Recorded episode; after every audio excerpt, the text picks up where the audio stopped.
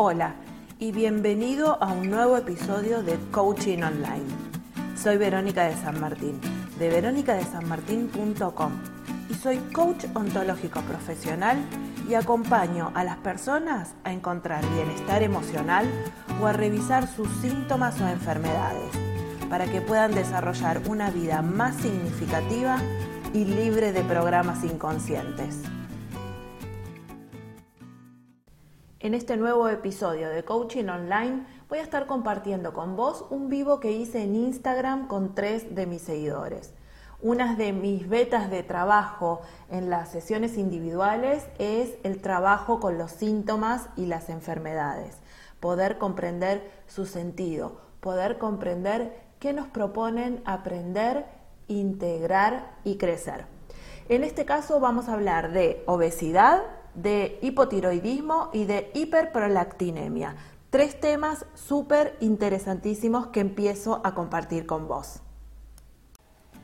Si te interesa mi contenido, te invito a seguirme en Instagram, verónica.desanmartín, o visitar mi web, veronicadesanmartin.com, para más descargables gratuitos, información y talleres. Ahora sí, vamos con el tema de hoy. Hola, hola, ¿cómo están? Vamos a acomodar todo. No se caiga nada. Hola, hola Fer. Hola Adri. Hola Nadia.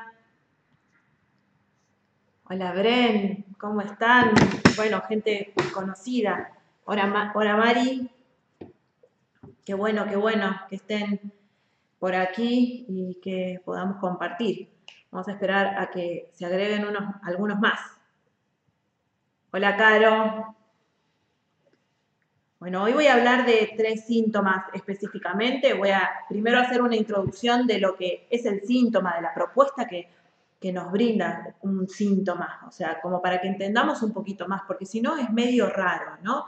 Que, que entender esta parte de que el síntoma nos trae eh, un sentido. ¿Se escucha bien?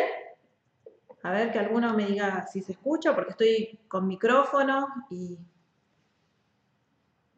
que alguno me ponga una manito, un... Hola Mariela. Ah, genial, genial, genial. Bueno, bien. Bueno, mientras esperamos que se vayan uniendo otros, hoy voy a hablar de tres síntomas en especial que me propusieron. Hay algunos otros que me habían propuesto y que no sabían si se iban a conectar, porque la verdad que lo que me interesa un poquito es este ida y vuelta, ¿no? De si yo te, te ofrezco el sentido que tiene tu síntoma, que vos puedas decirme sí, me hace sentido, o la verdad que no lo encuentro, o sí empiezo a hacer conexiones, porque de eso se trata justamente, de poder empezar a hacer conexiones con los que nos suceden. Aquí hay algunas personas que están en el vivo que, estuvieron trabajando conmigo, que han trabajado en sesiones, así que ellos podrán eh, dar fe de lo que se trabaja en una sesión de una hora y media, ¿no? Porque la idea es que en una hora y media se pueda ver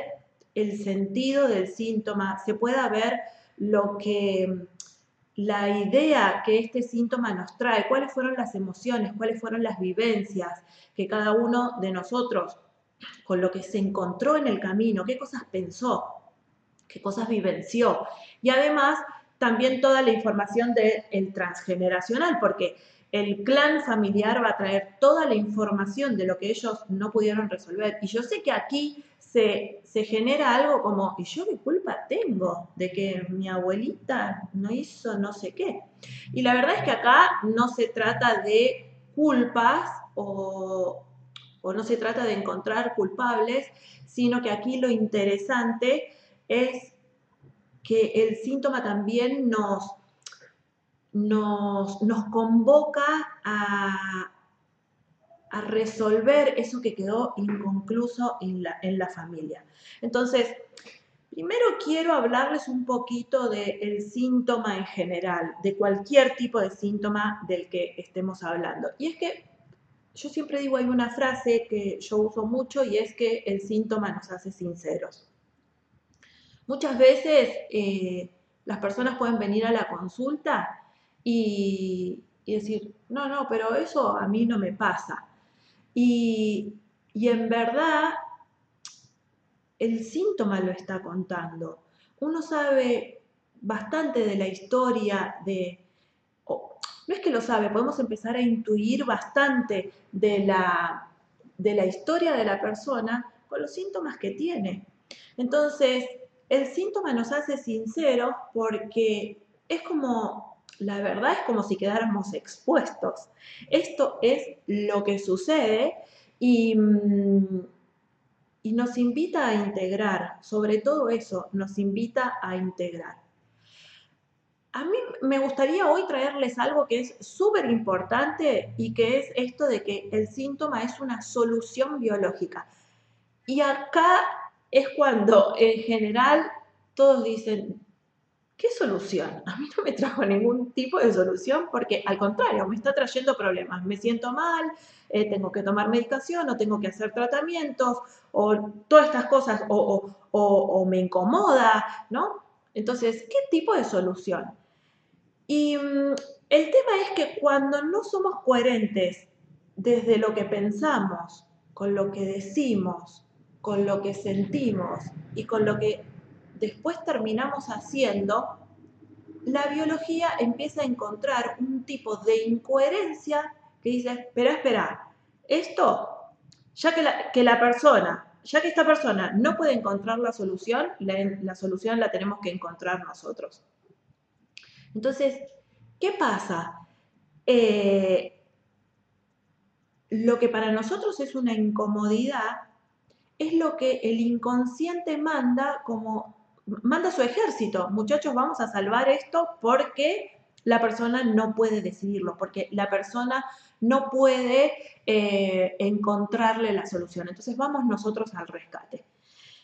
Voy a ponerles un ejemplo y después con los, con los tres temas que, hoy vamos a, a, plantear, que en realidad los plantearon ustedes y que, que hoy vamos a desarrollar, vamos a ir encontrándole un poquito de sentido. Em, les pongo un ejemplo, supongamos que una persona está en pareja, está casada, pero em, se siente atraída por otra. Entonces eh, la invitan eh, a un, no sé, a un evento donde va a estar esta persona y donde sabe que se puede dar algún tipo de situación. Entonces su, su cabeza le empieza a decir, no, no, pará, pero eso no está bien, eh, vos, no podés hacer eso, vos no sos del todo libre para tener este tipo de relación. Pero sus emociones le empiezan a decir, sí, pará, pero te atrae, sí, pero te gusta, ¿no? Entonces empieza a tener esta incoherencia de qué hago, voy, no voy, voy, no voy, eh, corresponde, no corresponde, porque no está bien lo que estoy haciendo. Entonces ahí, ¿qué hace? Sale el inconsciente a resolver y le puede dar algo como una fractura, ¿no? Una fractura de, una pierna, para que no avance, para que no vaya. Eh, es como que si el cuerpo y el inconsciente le dijeran, déjalo, solucionamos nosotros, ya que vos no podés. Ahora, podemos pensar, y, todos los que tienen, eh, los que tienen este dilema, les va a pasar exactamente lo mismo, de que se va a fracturar una pierna. No, porque en realidad esto va a tener que ver con lo que nosotros pensamos, lo que nosotros, o sea, esta, este juego entre lo que pienso y lo que siento. Porque en definitiva, y, eh, influye más lo que pienso, porque en definitiva las emociones son para todos igual, pero no todos vamos a pensar igual en las mismas situaciones. Em, entonces aquí el síntoma sale al rescate. Y le dice, deja, te fracturamos nosotros, no, te hagas problema que no, no vas a poder hacerlo. Em, les traigo un ejemplo. Cuando, cuando yo tuve a mi segundo hijo, eh, decidí no dar clases Eh, en ese tiempo era profesora de inglés, mi título es de profesora de inglés. Y, y bueno, tenía este gran dilema, ¿no? De, de dejar de trabajar, de dejar las clases, tenía un bebé chiquitito y tenía otra chiquita. Entonces, bueno, dejé, decidí eh, eh, extender un poco esta licencia, después empezar a trabajar, pero se ve que en mi cabeza empezaba a sonar esto de va a ser como medio engorroso, va a ser como medio difícil, y me quebré. Me fracturé la muñeca derecha, la derecha que es justamente el tema del trabajo, eh, me la fracturé. Me, rompí el, metacarpo en 50 pedazos literal, ¿no? que al día de hoy, 23 años después, se sigue viendo en las radiografías. Entonces, la biología se encarga de resolver. La biología dice, deja, eh, yo te lo resuelvo. Entonces, esto es un poquito como para que vayamos eh, entendiendo el porqué de la solución. Si yo no puedo encontrar una solución lógica, entonces la biología va a venir por mí. Pero después hay otra cosa que me gustaría eh, comentarles y es que a veces no se entiende la solución biológica, por ejemplo, con lo que tiene que ver en cuanto al macho-hembra. ¿No? a la mujer y al hombre, más allá de una cuestión de género, sino, pero la biología tiene un diseño. Entonces, la mujer fue provista biológicamente para concebir, para, para, para gestar un niño y para después criarlo, y la biología dotó al hombre de otras cualidades para que salga a cazar, para que salga a buscar el alimento. Entonces, hoy, culturalizados, decimos, no, pará, pero las mujeres ahora tienen derecho a trabajar y la igualdad y el feminismo y sí, todo lo que vos quieras, pero no nos tenemos que olvidar que el inconsciente y el cuerpo responden a cuestiones biológicas y esto es se torna bastante interesante. Hola Maki, bueno, se va sumando gente, hola Romina, hola Nelly, gracias por estar acá. Eh, bueno, esto es un poquito lo que lo que quería hacerles como la introducción de, para qué aparece un síntoma. Un síntoma va a venir a traerme la solución, va a venir a traerme el mensaje de que hay algo que tengo que integrar, de que hay algo que todavía no aprendí, que no sé hacer, que, y que estaría buenísimo para mi evolución que incorpore. Eh, después vamos a hacer algunas preguntas. Eh, van a poder hacerlas. Y bueno, yo mientras estoy acá con mi mate, como siempre, como cuando atiendo en las consultas, como cuando, cuando estoy trabajando. Entonces, este primer síntoma, eh, no sé si les va a sonar tan conocido y tiene que ver con la glándula hipófisis y es la hiperprolactinemia. Em, la hipófisis es la glándula de las glándulas.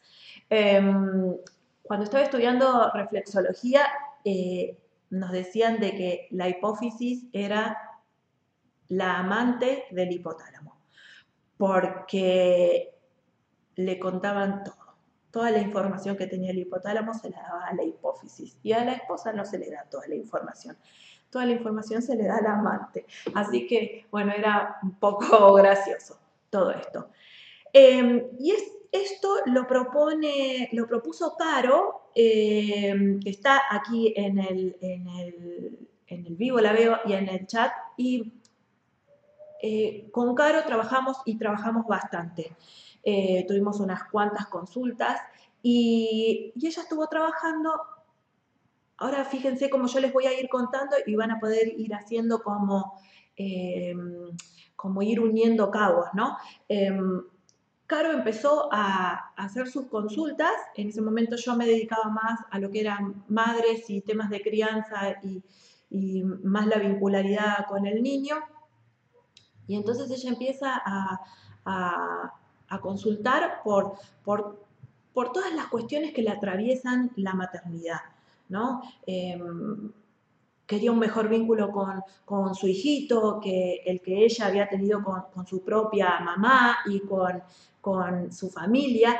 Entonces ella empieza muy interesada en toda esta temática. Y entonces ella propone este, esta sintomatología y la hiperprolactinemia es un tumor en la glándula hipófisis, en esta gran maestra, la que comanda absolutamente todas las glándulas, y es un tumor benigno, pero tenemos que pensar algo. Cuando, cuando hay un síntoma, pueden haber dos posibilidades. O, o el órgano se va a agrandar y va a producir más masa, o el órgano va a disminuir su función o disminuir su masa. Y esto va a tener que ver directamente con la propuesta que, que el síntoma nos trae para aprender. Entonces, lo que hay en una hiperprolactinemia es, en general, una menorrea, o sea, una ausencia de la menstruación, y galactorrea. La galactorrea es una producción de leche mucho mayor a la esperada.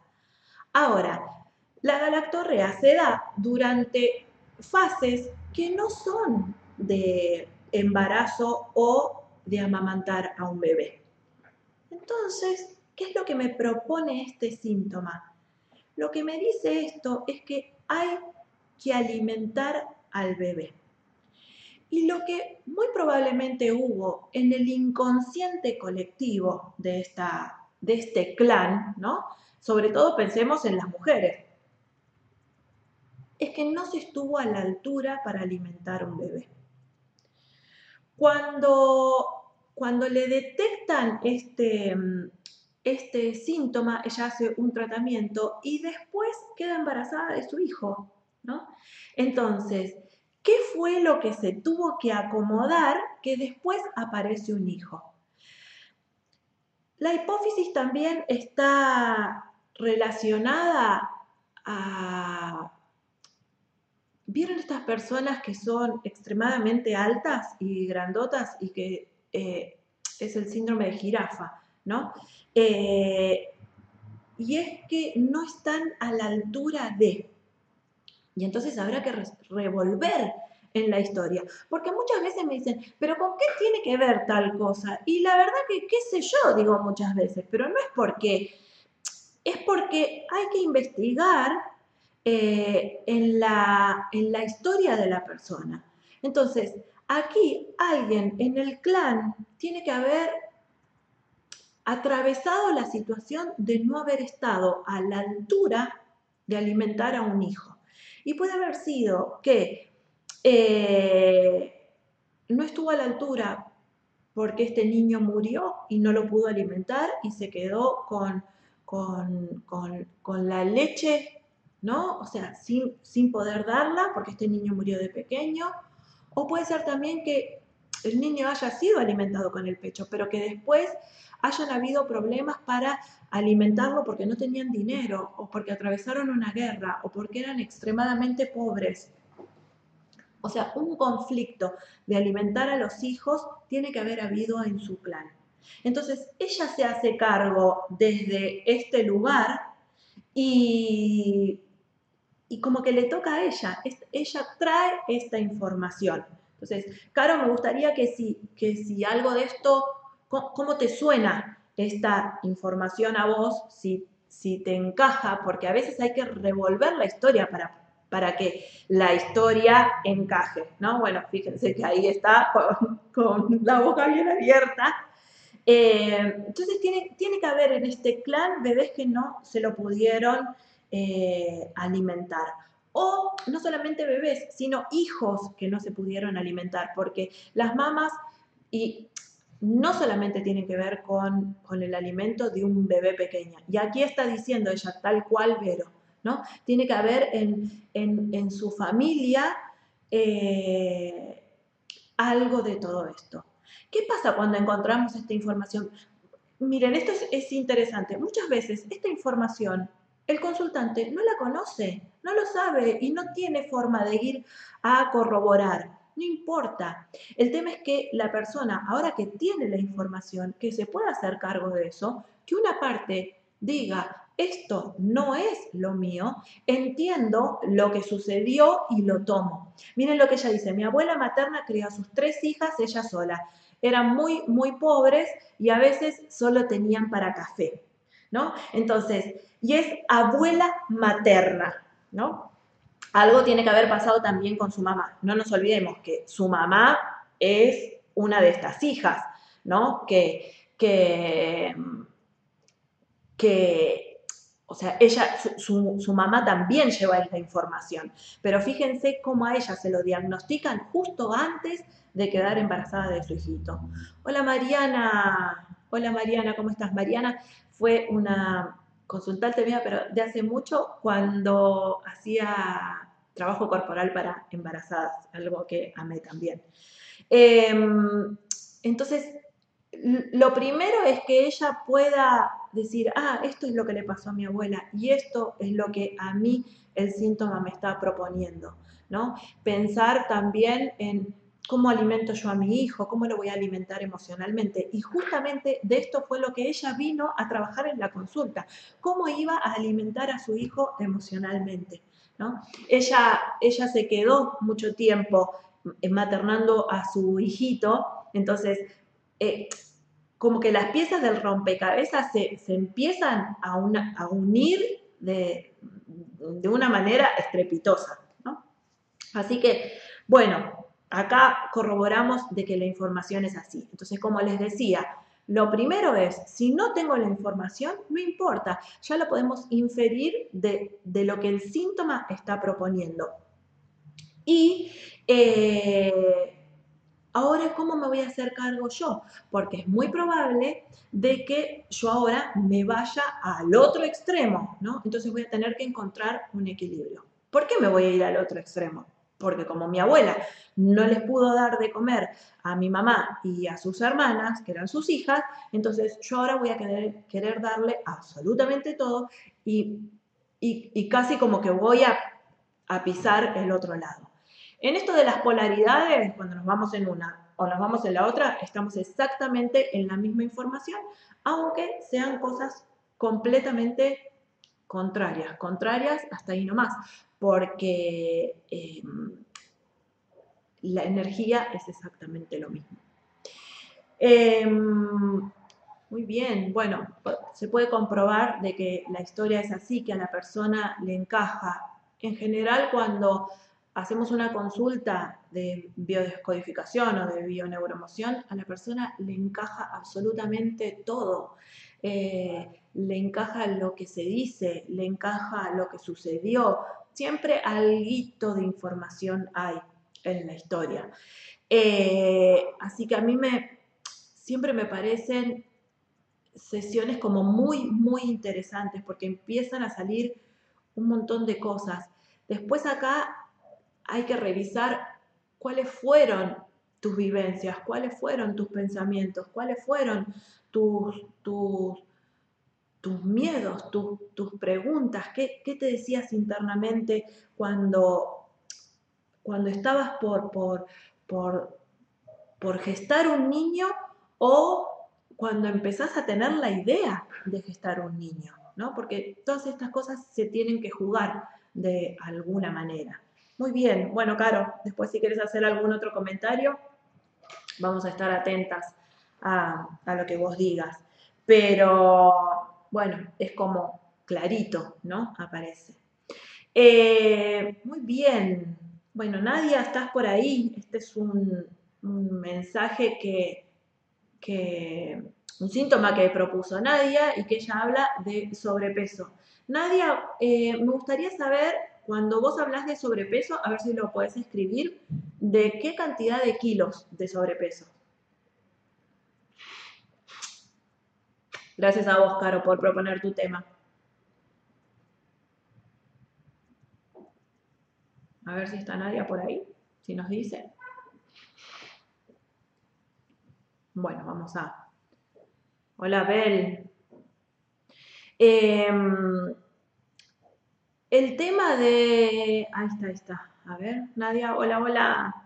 Bueno, a ver, ¿cuántos kilos vos decís que sobrepeso?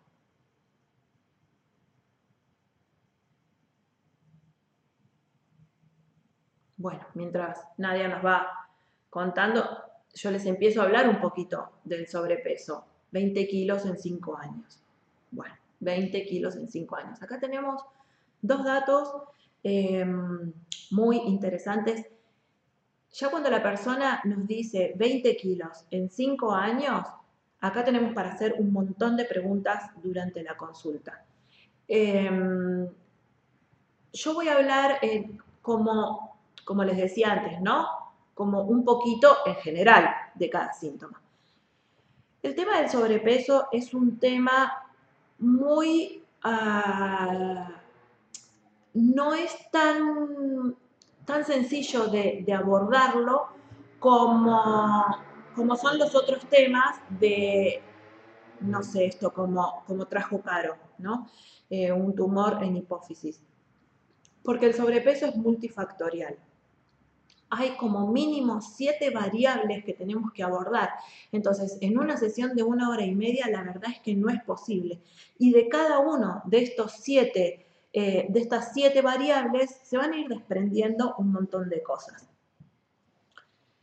Uno de los más, eh,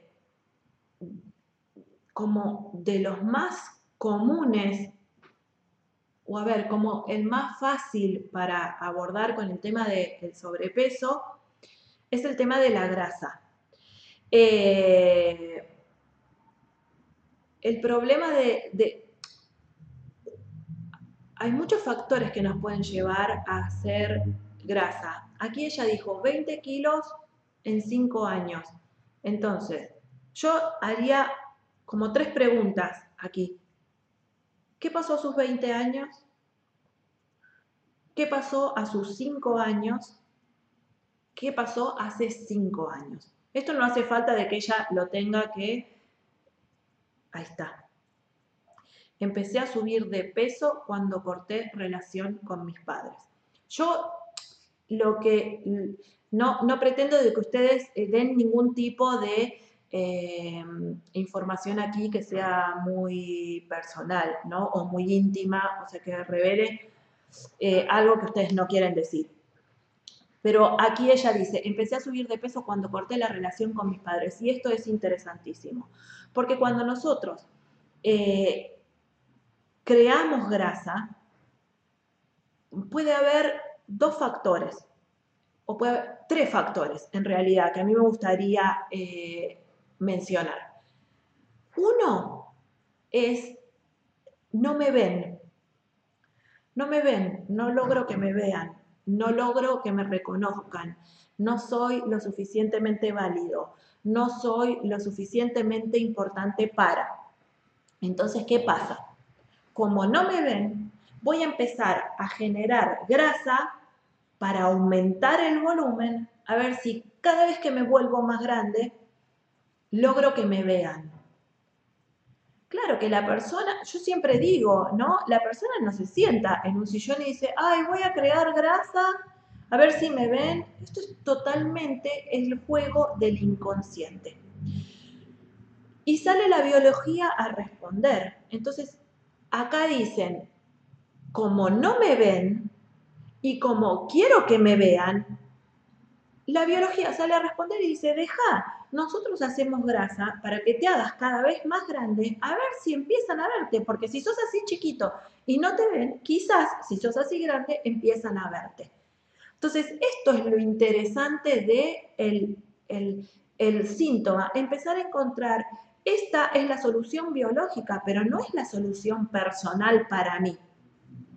Entonces, esta es una de las posibilidades de para qué voy a hacer mucho más grasa para hacerme más grande, pero ella ya lo dijo aquí. Empecé a engordar, empecé a subir de peso cuando corté la relación con mis padres. Y esto es justamente lo contrario. Empiezo a hacer grasa para que no se me acerquen. Y acá, en el para que no se me acerquen, podemos buscar muchísimos factores. Y este, para que no se me acerquen, tiene que haber sido durante toda su vida. Eh, yo insisto, no tienen por qué revelar absolutamente nada íntimo, ¿no? Aquí, pero cuando nosotros desarrollamos un síntoma, este síntoma ya se instaló, ya lo vemos, ya lo sentimos, inclusive a veces hasta lo diagnostican. Entonces, para llegar a esto, tengo que haber pasado por un montón de situaciones que me trajeron hasta aquí. Em, tengo que haber vivido un montón de veces esto, de no quiero que se me acerquen. Voy con este más que nada porque muy probablemente ella haya luchado entre quiero que me vean y quiero que me reconozcan y mejor que no se me acerquen, mejor que no me vean, porque la grasa empieza a poner barreras, como si quedáramos como, como las capas de la cebolla. Entonces, es una falsa ilusión, ¿no? O sea, yo quedo, mi personita y mi alma quedan en el medio y las capas de la cebolla me van cubriendo, las capas de grasa me van cubriendo. Ella tiene que haber vivido estas situaciones toda su vida entre quiero que me vean y quiero que me reconozcan, pero mejor que no se me acerquen porque esto es riesgoso para mí.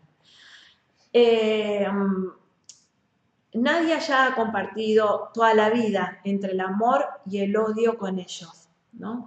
Porque además pensemos esto, que en este caso son los padres, no es cualquiera, ¿no? Entonces, eh, el amor y el odio para un hijo es muy fuerte.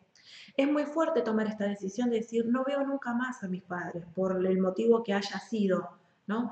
Eh, no los quiero más en mi vida, no quiero que estén cerca mío. Eh, es una decisión en la que el hijo siempre se está debatiendo, ¿no? o sea, quizás mi, mi, mi coherencia, mi, mi lógica me dice esto de que no los tengo que ver más, pero después hay otra parte que dice, ¿cómo los voy a abandonar? ¿O cómo no los voy a querer? ¿O son mis padres? ¿O me dieron la vida? ¿O no sé qué? Entonces, es, ah, es ella se debe haber debatido todo este tiempo, ¿no? Y acá lo está diciendo claramente. Entonces, como de alguna manera no puedo poner, si bien ella dejó de verlos y se distanció de ellos, hay algo todavía en su psiquis, ¿no? Eh, socialmente no es aceptado, dice ella. Claro que no es aceptado que los, que los hijos dejen a los padres, ¿no? O sea, ¿cómo? Eh, es un... No, corresponde, no... Em, ¿Cuántas veces los hijos se, se, debaten entre quiero, quiero estar pero no quiero estar, ¿no? Y, y esto produce la crisis. Entonces, em, ella ya ha compartido algunas cosas conmigo de manera privada y es este debate de siempre, ¿no? Y, necesito poner la distancia con el dolor. Pero, si bien ella, esto es lo que estaba diciendo antes, si bien ella logra decir, no lo veo más, ¿no? Y me alejo, esto, esto sigue haciendo algún tipo de ruido, algún tipo de incoherencia, por eso aparecen los kilos y aparece la grasa para protegerse. Como yo no me puedo proteger del todo, mejor pongo distancia de esta manera. Pero insisto, la persona no se sienta en el sillón a decir voy a crear grasa para poder, eh, para poder distanciarme. Entonces, aquí se juegan tres palabras que son muy muy poderosas, que son muy fuertes, y es la sensación de abandono, y la sensación de abandono puede ser real o simbólica. Puede ser de que mis padres verdaderamente me abandonaron y me dejaron en la casa de, de o a cargo de, o, se fueron, desaparecieron un día y no, no aparecieron nunca más, o murieron y yo lo siento como un abandono, o puede ser de que mis padres estaban ahí las 24 horas pero yo nunca sentía que me registraban, nunca sentía que me tenían en cuenta. Entonces, esto es el abandono que la persona siente, que la persona piensa, que la persona vive.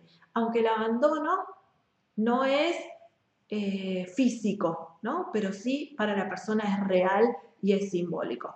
Entonces, abandono, separación y también la sensación de estar siempre en peligro.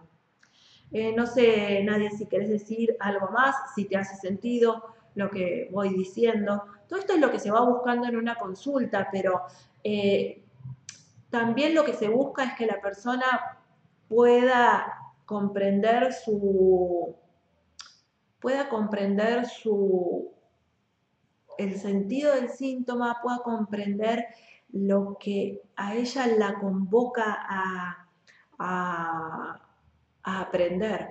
Porque en general vamos a tener los síntomas y vamos a tener circunstancias de vida que son las que vinimos a aprender.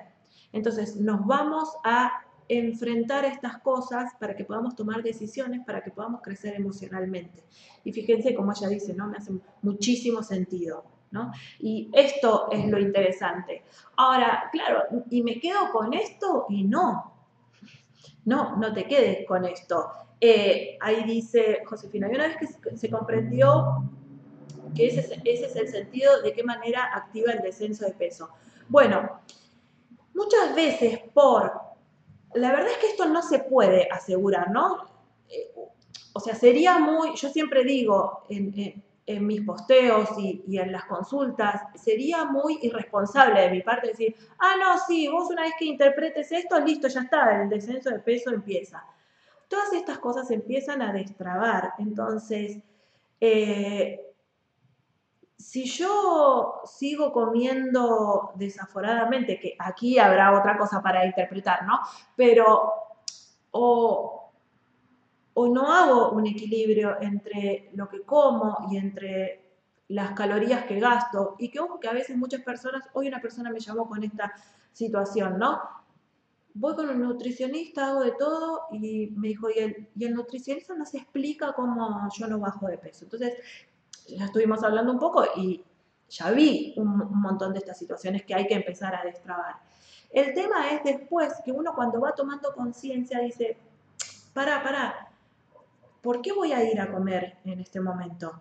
¿No? O sea, o esto que voy a comer. Cuando empezamos a tomar conciencia de que al final yo comía para poder producir grasa inconscientemente porque tengo esta historia, entonces ahora lo empiezo a mirar distinto y muchas veces empiezan a destrabar.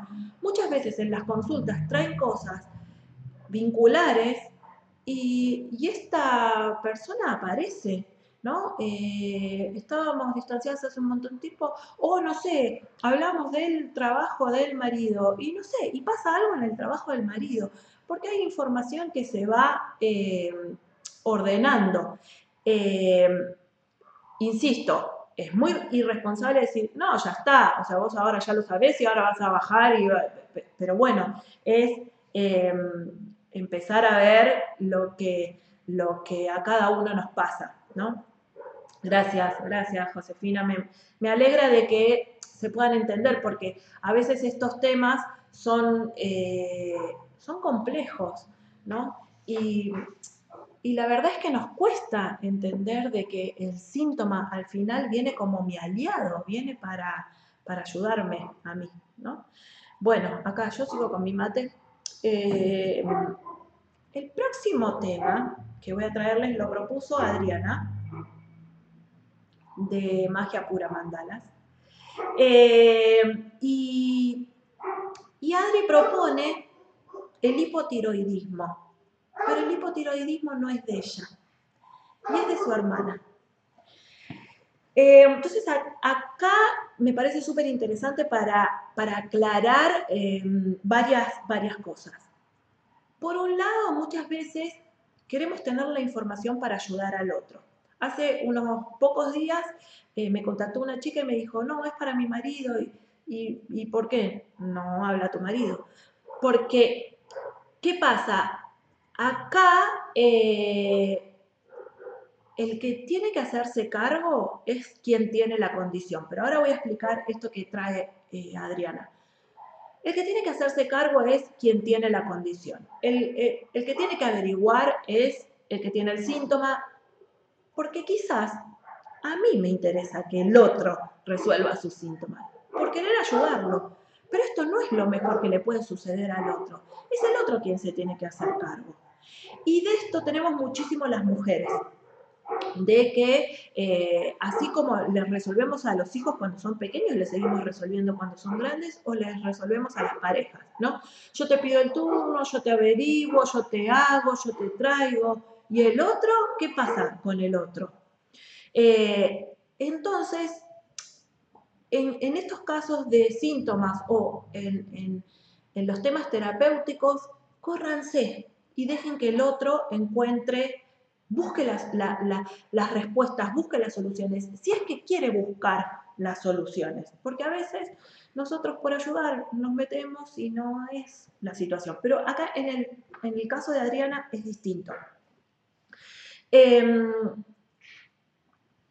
la hermana de Adriana tiene hipotiroidismo, entonces, ¿qué podríamos hacer cuando una persona consulta por aquí hay alguien que levanta la mano y dice yo, o sea, se ve que resuelven, hay algunos que se ríen y hay otros que se deben de querer esconder abajo de la silla. Eh, pero bueno, lo importante es poder detectar esto y, poder hacer algo con esto.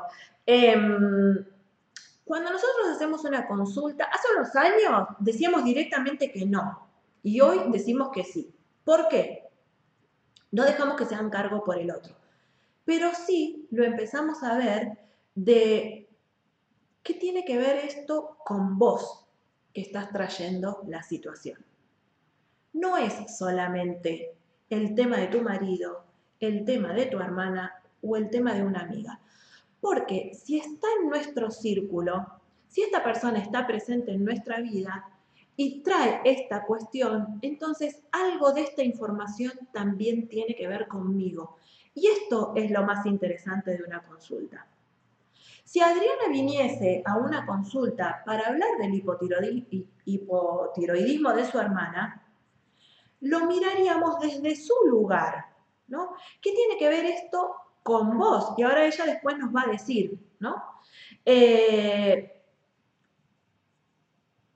porque ahí podemos destrabar información de Adriana e información de su hermana. Ahora, lo que no corresponde hacer es después decirle, mira, yo voy a hacer la consulta por vos y después te traigo la información. Que esto es lo que muchas veces queremos hacer, ¿no? Esto no, esto no corresponde porque esto no limpia. Esto, al contrario, termina entorpeciendo la evolución del otro, porque el otro no tiene ningún, ninguna intención de, de, de traspasar esto. Eh, no, no corresponde meterse en la em, evolución del otro. Bueno, ven acá dice, pasa, pasa mucho lo que decís, école, tal cual, es lo que me pasa a mí. Claro, es que queremos, además aprendimos de pequeños, sobre todo las mujeres, eh, pero esto no es exclusivo de las mujeres, ¿eh? conozco muchos hombres así.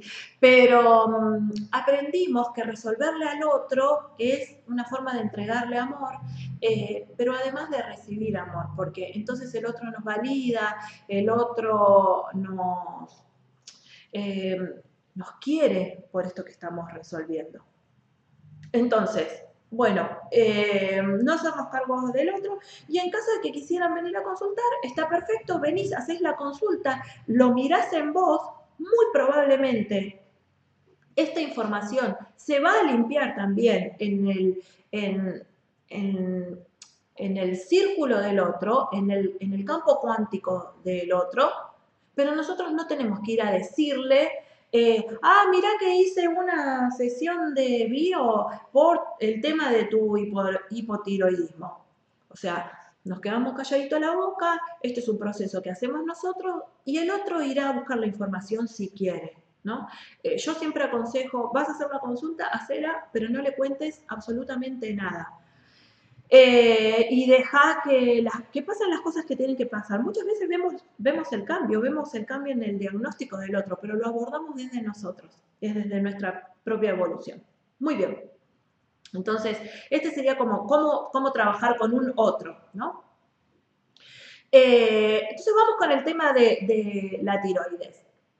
La tiroides es otra de las glándulas, ¿no? Es de la que casi más escuchamos hablar, pero sigamos recordando que la reina es la hipófisis, que es la madre de todas.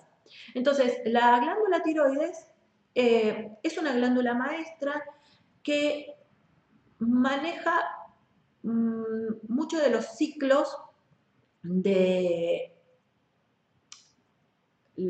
los ciclos del cuerpo, ¿no? Y, maneja todo lo que tiene que ver con el tiempo.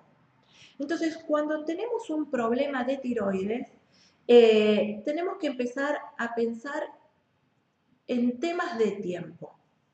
El hipotiroidismo es, eh, bueno, miren, ¿no? O sea, Adriana dice, me enteré que hace 15 días está estudiando bio, ¿no? Muy bien, genial. Eh, ya está en tema, ¿no? Ya, se está ocupando. El hipotiroidismo es una... La, la, glándula tiroides empieza a disminuir su función, ¿no? Entonces, esto que me dice, si estamos hablando de tiempo, aparece este tema de ralentizar todo. Entonces, lo que tenemos que empezar a pensar es, en una persona que tiene hipotiroidismo, es que quiero que el tiempo pase lento. Eh, hace unos años atendí una chica que su mamá tenía hipotiroidismo, su hermano también, y ella le aparece el hipotiroidismo cuando le dan un diagnóstico que después fue un diagnóstico errado de cáncer a su hijita. Entonces, claro, es necesito que el tiempo pase lento, necesito que todo se detenga porque no sé cómo resolverlo, porque, porque necesito tiempo, ¿no? O sea, cuando muchas veces los médicos dan este tipo de diagnóstico, eh, son como, como inmediatos, ¿no? Como la catástrofe de golpe. Entonces, para en el mundo que me quiero bajar, ¿no? Esto es un poco el hipotiroidismo, ¿no? Para en el mundo que me quiero bajar, porque hay algo para lo que necesito tiempo que no estoy pudiendo resolver. Necesito más tiempo, necesito que la cosa vaya lenta. Y si nos empezamos a fijar, son personas que a veces llegan tarde a los lugares, ¿no? Que, el tema del tiempo es todo un tema para ellas. Eh, necesito tener eh, más tiempo. Entonces, esto, los ciclos necesitan, necesito que sean más largos, necesito que, necesito más.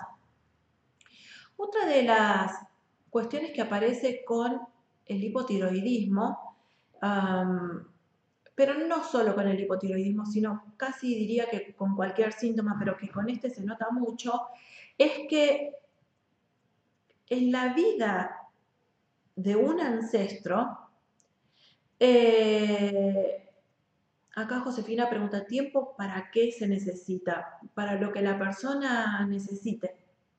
Esta es la magia eh, Pueden ser personas que viven con falta de tiempo, sí, pueden ser personas que viven apuradas, pero no necesariamente. Mucho también tiene que ver en la forma en que nacieron, si, si a veces eh, las madres no llegaron a, parirlas, eh, exactamente, en el hiper, hipertiroidismo se necesita que el tiempo pase más rápido, porque puede, puede haber esta sensación de yo con esto no puedo más no me, no me lo banco más, necesito que se termine ya. Entonces el tiempo tiene que pasar. Por ejemplo, a veces ya sabemos que esto se, va a ser una agonía de X años o X meses o X tiempo y no quiero más. No quiero más, por favor que se termine ahora. Entonces, eh, otra de las, bueno, les decía antes, ¿no? Eh, no me quiero perder. Eh, son personas que a veces las madres no llegaron a parirlos, ¿no? No, llegaron al, al, Ahí está. Ah, se había desconectado, un minutito. Eh, son, son madres que no llegaron a parir a sus hijos y que se quedan medio como, los terminan pariendo en el camino ¿no? Entonces, la madre tiene esta sensación de no llego, no llego, no llego, necesito más tiempo, necesito que, esto pase más lento porque no llego. Y, los niños nacen en el camino, por ejemplo. Entonces, estos factores también hay que mirarlos. Eh, sí, eh, Josefina, sí, es increíble cómo el inconsciente se manifiesta. Y después hay otro que me parece súper, súper interesante, y con esto vamos a ir cerrando, es que a veces eh, alguien en el clan ha vivido una situación em, que implicó muerte o pérdida. Vamos a suponer que mi abuela ah, no sé, eh, viajó a algún lado y cuando viajó eh, perdió un hijo.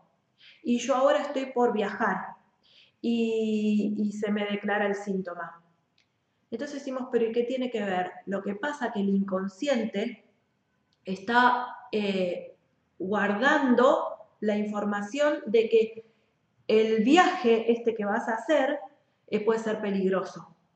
Entonces, como se te acerca la fecha del viaje o, la fecha de, tener a tu tercer hijo o lo que fuere, habrá que investigar qué pasó arriba, ¿no? El inconsciente empieza a interpretar, esto es peligroso porque ya en algún momento puso al clan en peligro. Entonces, esto que te está, que te está por pasar a vos va a ponerte en peligro de la misma manera. Entonces el inconsciente dice, vamos a mandar un problema de tiroides porque tenemos que hacer que el tiempo sea más lento para que vos no te acerques a esta situación. Entonces, en estos casos, ¿qué sucede? En estos casos hay que entender lo que, lo que sucedió, entender lo que pasó, no, no mucho más que eso, ¿no? Dice, a ver, mi hermana se separó, dice Adriana, y teóricamente cuando su hija sea mayor de edad, eh, se quedaría sin casa, es del marido.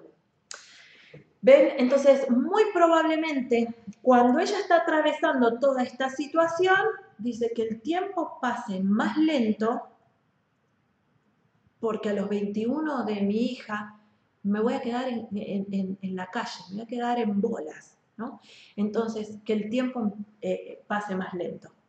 Entonces, aquí lo que hay que, cuando la persona se da cuenta de esto, es primero, bueno, con quién tiene que ver, ¿no? ¿Qué, le pasó a este ancestro? Pero como les decía antes, no siempre vamos a tener esta información. Si no la tenemos, vamos a hacer, lo vamos a inferir. Muy probablemente lo que haya pasado es tal cosa, ¿no? O algo que los haya puesto en peligro. Eh, entonces, lo primero es tomar conciencia y después empezar a resolver estas cuestiones, porque si me están pasando estas cuestiones, estas circunstancias, es porque las tengo que resolver, es porque algo tengo que aprender de, estos temas. Bueno, muy bien. Entonces, veo que, que estos temas, estos tres temas que teníamos propuestos para hoy, iba a ser algunos más, pero bueno, estaban como un poquito en duda y las personas en conectarse y la verdad que lo que quiero es un poquito la interacción, ¿no? Los voy a dejar para, para una próxima, para un próximo vivo, que espero que los podamos hacer bastante más seguiditos, me encantaría. Eh, así que no sé, si tienen preguntas, eh, respondo a algunas preguntas. Adriana dice, la hija tiene 15 años, claro. Pero, ¿qué pasa si no hay recuerdo que sirva para asociar el síntoma con lo histórico? Nada pasa, nada. Eh, como les decía antes, no pasa nada. Eh, lo vamos a inferir. Eh, por ejemplo, vamos a suponer que Caro no tenía la información esta de la abuela, porque la abuela murió mucho antes de que ella naciera, porque no se pasaba la info o no sé qué. Eh, entonces no tengo la información, entonces lo vamos a inferir. Lo más probable es que yo te lo diga. Mira, lo que debe haber pasado con tu abuela es que algún problema con los hijos para alimentarlos tuvo. Y la cosa se queda ahí, o sea, hacemos consciente lo que tiene que haber pasado, porque a mí el dato me lo da el síntoma.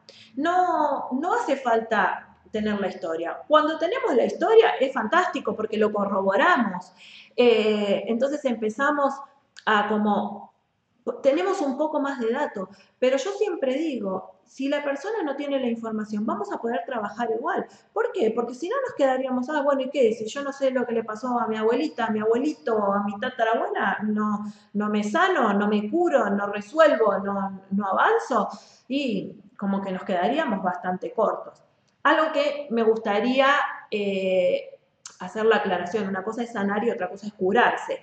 Sanar es interpreto lo que sucedió, lo comprendo y empiezo a accionar a mi favor y curarse va a venir a veces como consecuencia de toda esta integración, porque la verdad es que no tenemos la bola mágica. Y hay gente que se cura de, enfermedades terminales, que se cura de enfermedades muy simples, de lo que se llaman enfermedades crónicas o hereditarias o genéticas o lo que fuera, y hay gente que no.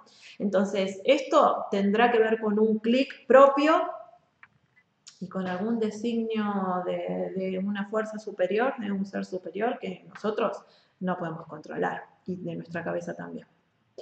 A ver qué dicen. Um, Caro, eh, Analía, eh, ¿cómo se hace para dar ayuda? Para dar ayuda en que, Josefina, aclaramos un poquitito así lo amplío.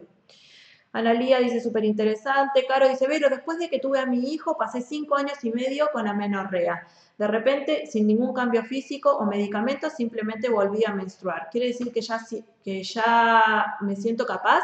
Podría ser, o podría ser que, eh, podría ser, vos trabajaste mucho con tu, con tu hijo y con el vínculo con tu hijo, así que muy probablemente alguna de, alguna de las fichas encajó.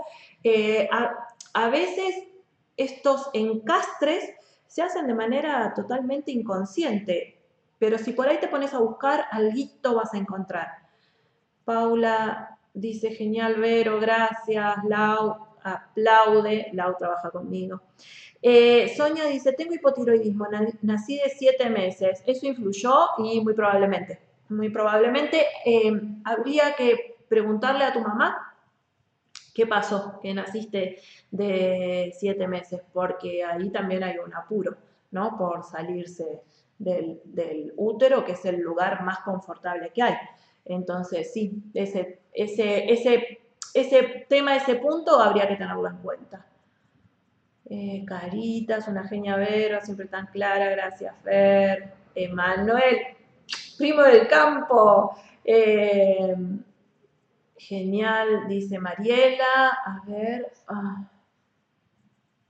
Claro, dice, entiendo, lo mismo pasa con el recuerdo de fechas. ¿A qué te referís con el recuerdo de fechas? Yo no trabajo con fechas. Eh, en un tiempo lo hacía, entiendo de que la verdad que mm, se congenia todo. Lo que se refiere a las fechas es Em, tenemos los nombres y las fechas de los abuelos, mínimo los padres, los hermanos, los hijos y las parejas, eh, y se hacen conexiones. Yo no trabajo más con fechas porque, nada, me parecía como que se volvía algo un poco engorroso. A veces la, la gente, estoy unido con esto, entonces me va a pasar no sé qué. Entonces, cuando tenemos el síntoma y decimos, quién fue el ancestro que le tiene que haber pasado esto así o algo parecido? Enseguida se hacen las conexiones. Entonces, lo trabajamos por sincronía y mm, no hace falta tanto las fechas. Y hay mucha gente que no tiene las fechas. No tengo la fecha de la muerte de mis abuelos porque, no sé, mi mamá no se hablaba o, murió mi papá y no tenemos las fechas. Entonces, se puede trabajar exactamente igual. Mamá perdió varios embarazos después de los 30 años.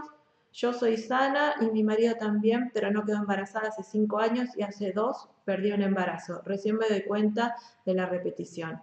¿Cómo, cómo lo? Mm, a ver, Lilian. A ver, ¿cómo lo? ¿Cómo lo? Ay, se unió mi hijo. Em, bueno, ampliame un poquito más, Lilian, pero este es un tema que lo vamos a tratar también, vamos a hablar de, de, síntomas femeninos y embarazo, fertilidad, es un tema que me encanta, así que lo vamos a, tratar, lo vamos a ampliar, pero eh, ponémela que la termino de responder. Mari, qué clara sos, Vero, gracias, hoy estuvimos hablando de eso. Y yo le decía, me dice, tenés la autoestima alta. Y no, no se trata de una cuestión de autoestima, pero yo sé que soy clara para, para explicar. Soy profe de inglés, ese es mi título eh, universitario, el primero, y, siempre fui muy clara con mis alumnos. Es como que yo la agarraba y yo decía, vos me escuchás a mí. Em, siempre tuve esta facilidad, desde muy pequeña em, ayudaba a los compañeros y eso, bueno, entonces se ve que es una facilidad que es mía y la verdad que es un don y que lo agradezco. Josefina, dar ayuda si no recordás fechas con precisión. Pensé que era similar con lo que pasa si no recordás algunos eventos de tu vida o de tus familiares. Por eso digo que las fechas no, yo no las tomo en cuenta las fechas. Bren, gracias Vero, gracias Linda. Josefina, genia, me entendiste, muy bien. Eh, mate que se sumó. Adoptados no tienen información algunas veces. A mí mm, Mm, me importa un pito que no tengan información los adoptados, porque en realidad, si este niño cayó en esta familia, es porque tiene toda la información de este clan, que no debe ser muy diferente al clan del que viene. Las historias, a ver, ¿cómo lo puedo poner en, palabras? Si nosotros miramos la situación así como, eh, como, como como muy puntual, quizás es diferente. No sé, esta familia era súper pobre esta familia es súper adinerada, o esta familia era, no sé, una distorsión total y en estas son como todos como muy unidos, pero la información está. Si un niño entra a esta familia es porque la información está. Em, ¿cómo, ah, ¿Cómo lo interpreto o lo relaciono? Eh, dice Lilian, que es la que preguntaba por por el tema de, los embarazos. Y habría que investigar un poquito más. Pero nada, voy a abrirlo. Lilian, mantenete, mantenete en contacto porque lo voy a abrir a un nuevo vivo y, vamos a, lo vamos a ampliar. Vamos a tocar temas femeninos en alguno y de embarazos o podemos hacer uno de fertilidad. Es un tema súper interesante, pero seguramente hay información en estas pérdidas. Tiene que haber como, como un poquito el mensaje de tener hijos es riesgoso o porque algo pasó con los hijos en el clan, o porque hubo pérdidas, o porque hubo muertes de niños, entonces mejor no, bueno, acá ya lo tenés, la información con, tu mamá, ¿no? Em, pero es un tema como un poquito más complejo. Y nada, lo vamos a ampliar, les prometo que lo vamos a ampliar. Bueno, Reclara, Sobeida, gracias. Eh, hola, hola Lau. Gracias, Vero. Sigo en, shock, dice Caro. Eh, me encanta. Bueno, espero que el shock sea porque uno recibe información que le hace sentido, ¿no? Susi dice, mi hermano y yo somos daltónicos y mi prima, hija de la hermana de mi mamá, tiene vitiligo. ¿Hay relación? Ah, mm, no necesariamente. Podría investigar un poquito, mi hijo también es daltónico. Eh, el daltonismo se hereda de parte de la mamá y el daltónico es el, abuelo. Eh, les voy a contar algo rapidísimo. Cuando yo me di cuenta de que mi hijo es daltónico, tiene 5 años, me di cuenta porque el tipo era súper inteligente con los días, con las fechas, con el tiempo, ¿no? Era chiquito y ya con los números, hacía un montón de cosas, pero no le pegaba los colores. Entonces yo decía, ¿cómo puede ser que no pegue los colores? Un día me dijo que eh, me, dio un, lápiz verde y me dijo que era verde, y me dio uno naranja y me dijo que era verde. Entonces yo cuando me dio el naranja le pregunté, ¿vos estás seguro? Eh, y me dijo, sí, mamá, es el color del pasto. Entonces ahí me di cuenta de que él veía el pasto naranja y me di cuenta de su daltonismo. El tema es que yo empecé a investigar un poquito en la genética y nunca me di cuenta que mi papá no era el daltónico años, un, año más tarde, más o menos, me enteré de que mi papá no era mi papá. Entonces ahí cayó la ficha del tema del daltonismo. Pero no, son cosas diferentes. El vitiligo tiene que ver, habría, que ver en qué lugar lo tiene, pero tiene que ver con eh, manchas, suciedades en la familia que hay que limpiar, ¿no? Entonces por eso me vuelvo más blanco, me vuelvo más claro. Bueno, muchas gracias Vero, dice Lilian, gracias.